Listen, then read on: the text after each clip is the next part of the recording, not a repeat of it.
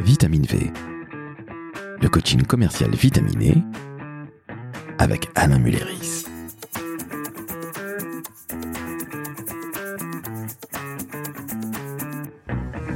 Salut Alain, Salut Laurent. comment ça va? Mais écoute très très bien. Alors c'est de retour de vacances? Ben oui, en pleine forme, non? Eh oui, il est parti loin. Il est parti loin, il revient détendu, avec plein d'idées dans le cartable.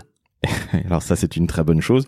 Il est bronzé, il est détendu et aujourd'hui on va parler d'un sujet qui est quand même un peu touchy. On va pas se mentir Alain, d'emblée. On attaque comme ça parce qu'on est comme ça. On est comme ça, nous? On est comme ça. Allez, on y va. Allez, on y va. Être à l'aise avec son prix.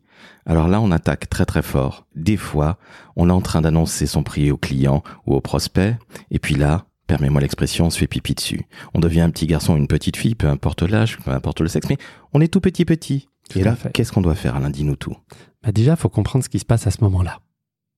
Il y a pas mal de commerciaux qui, au moment où ils doivent annoncer le prix en face de leur prospect, ont la voix qui part dans les aigus. Ah d'accord, comme s'il muait. Voilà. Ou d'un seul coup, ils se mettent à regarder leurs chaussures. Ou, ce que je vois souvent, c'est ils s'étouffent, ils toussent. Alors, ma solution va coûter. tu comprends bien que quand tu annonces le prix comme ça, tu laisses passer à ton prospect un message qui n'est pas que subliminal. Oui, ça fait plutôt mauvaise impression. Et le prospect ou le client se dit, il va m'assassiner ou il n'est pas à l'aise, donc je vais pouvoir quelque peu travailler le bonhomme ou la bonne femme face à moi et lui faire baisser le prix. Et voire même plus que ça, c'est-à-dire que le prospect, qu'est-ce qu'il va ressentir? Il va se dire, si le commercial n'a pas confiance dans le prix qu'il m'annonce, il n'a donc pas confiance dans la solution, dans le produit et dans le service qu'il me propose. Donc en gros, même pas besoin d'aller vers la négociation. Je n'y vais pas, c'est-à-dire je refuse catégoriquement sa solution, puisque lui-même n'y croit pas. Et ça, c'est quelque chose qui, ressort du comportement du commercial. Et donc ce moment est un moment crucial dans la vente, le moment où il faut savoir justement annoncer son prix. Alors justement, comment on fait Sans tousser, sans regarder ses chaussures? Parce que c'est au final assez loin d'être évident. On est toujours très à l'aise quand on va présenter sa solution parce qu'on estime qu'elle est toujours très très bonne. Et puis dès qu'il s'agit de parler, non pas de l'essentiel bien évidemment, mais en tout cas de cette, ce point saillant qui est quand même absolument essentiel, eh ben là il y a des fois plus personne. Alors donne-nous des tips Alain parce que je suis intimement convaincu que nos auditrices et auditeurs sont souvent mal à l'aise dans ce cas-là. Il y a une chose qu'il faut bien comprendre, c'est qu'est-ce qu'apporte notre solution pour le client qui est en face de nous?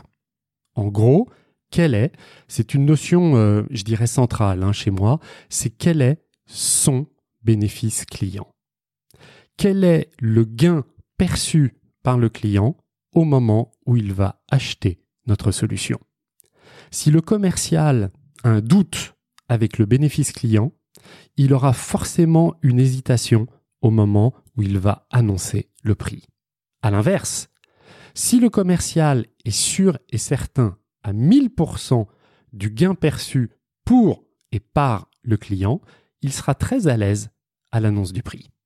Ok, donc finalement, ta confiance va évidemment dépendre de ce que tu annonces, du fait que tu sois sûr que tu apportes quelque chose de positif, une valeur ajoutée, comme tu le dis très justement, à ton client ou à ton prospect, ce qui fait que tu vas te sentir beaucoup plus à l'aise avec toi-même et évidemment avec ton prix. Absolument. Et tu comprends bien que ça n'a strictement rien à voir avec la solution proposée. Je te l'illustre. Laurent, tu vas tout à l'heure dans un supermarché, dans un hypermarché, dont je tairai la marque, et tu achètes bouteille d'eau, l'eau minérale, de 33 centilitres. Combien coûte cette bouteille? Un euro. ben, Un euro, tu te fais avoir. 33, une petite bouteille de 33 centilitres, tu la payes 1 euro? Allez, 50 centimes. Allez, on part sur 50 centimes. Combien serais-tu prêt à acheter pour la même bouteille dans un aéroport international? 3 euros. 3 euros. Parce qu'il y en a moins et tu as moins le choix. On est bien d'accord. Et qu'au moment, effectivement, où euh, une grande majorité de gens vont prendre l'avion, il y a une certaine angoisse et on a soif, on a envie de boire, ça nous fait du bien. Je te prends un troisième exemple. Tu es dans le désert, tu es en voiture, ta voiture tombe en panne, ok? Tu quittes ta voiture et là, d'un seul coup, tu as un bédouin qui arrive avec la même bouteille d'eau de 33 centilitres. Combien tu l'achètes? Le prix qu'il demandera tout simplement. Voilà. C'est l'expression, alors assez simple, ok, certes théorique, du bénéfice client pour justement définir et être à l'aise avec son prix. Alors ok, merci pour euh, pour l'eau, merci pour le bédouin du désert. Ça me rappelle une chanson qui s'appelle Chef, un petit bière, une petite bière on a soif de Grand Jojo. Ami belge, bonjour ou au revoir. Et Grand Jojo est mort euh, il y a peu de temps. On le. Trêve de plaisanterie. Est-ce que tu peux nous donner, s'il te plaît, Alain, un quatrième exemple Oui, je vais te donner un autre exemple qui n'a rien à voir et qui est peut-être beaucoup plus euh, précis par rapport à nos business. J'ai travaillé lors d'un atelier avec des indépendants. Et il y avait une, euh, une femme, une chef d'entreprise, qui avait une quinzaine d'années d'expérience, qui travaillait effectivement dans la traduction, qui était très performante et qui vendait justement ses missions et ses prestations. J'ai travaillé euh, une heure avec elle en one-to-one et au bout d'une heure, elle m'a dit Alain, qu'est-ce que je dois faire pour améliorer mon activité? Il y a eu 15 secondes de silence lourd et je lui dis écoutez, vous n'avez qu'une seule chose à faire d'après moi, multiplier par deux votre prix de vente. Alors j'imagine qu'elle t'a regardé avec de très gros yeux. Alors, elle s'est égosillée. Là, c'est moi qui lui ai donné une petite bouteille d'eau parce qu'elle avait vraiment soif et, elle perdait et son souffle et sa salive. Et elle m'a dit, euh, Monsieur Méléris, vous vous foutez ouvertement de moi. Comment vous pouvez me dire ça? Et donc, je lui ai proposé, proposé l'exercice suivant. C'est que sur ces cinq prochaines demandes de prestations, sur ces cinq devis, elle appliquait un coefficient multiplicateur de 2 et que elles me disent après les résultats. Qu'est-ce qui s'est passé? Elle m'a écouté, à moitié bien évidemment, ce qui est tout à fait normal, c'est tout à fait humain. Elle n'a absolument pas multiplié par deux, mais elle a nettement augmenté son prix de vente.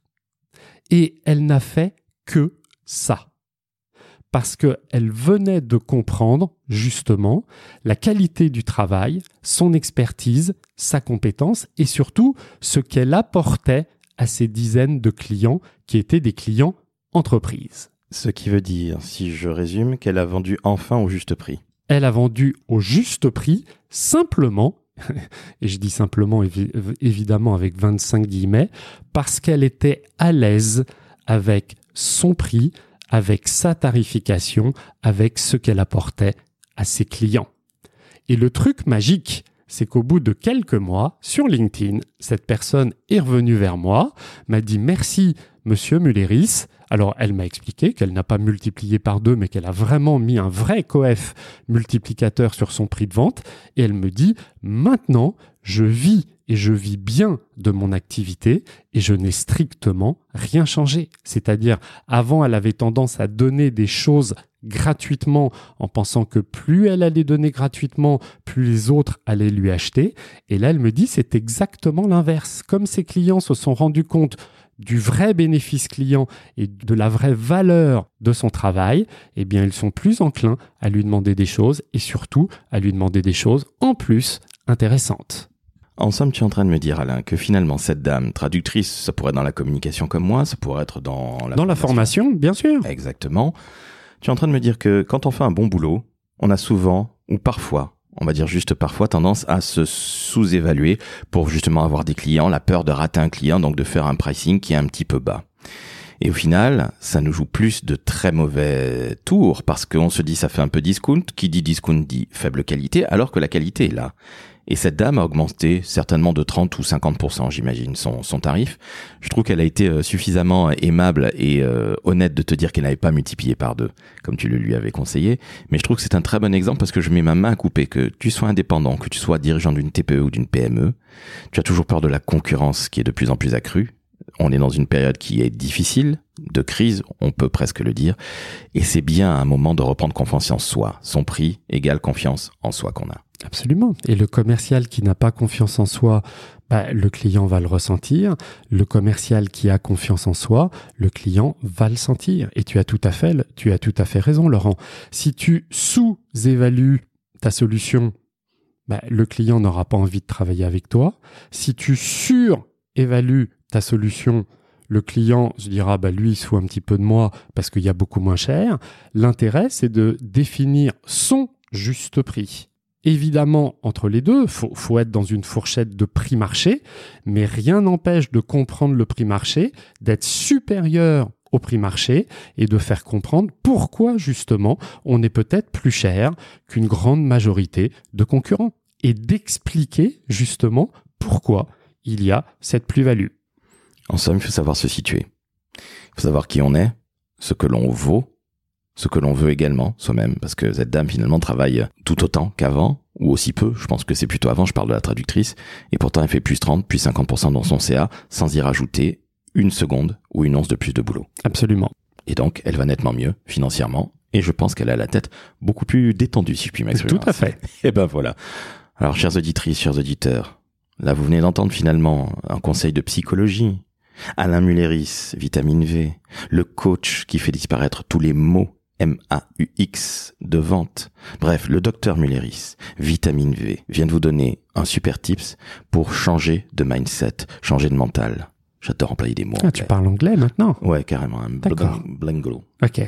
Finalement, non, tu viens de nous donner une très très belle leçon de psychologie, en fait. C'est plus que de la psychologie, c'est vraiment de la vente. Certes, ça repose sur de la psychologie, c'est-à-dire la confiance, mais la confiance, ça, ça repose sur quoi? Ça va reposer sur l'image, alors non pas qu'on a de soi-même, mais l'image qu'on a de ce qu'on propose, et surtout de ce que ça va apporter à chacun de nos clients.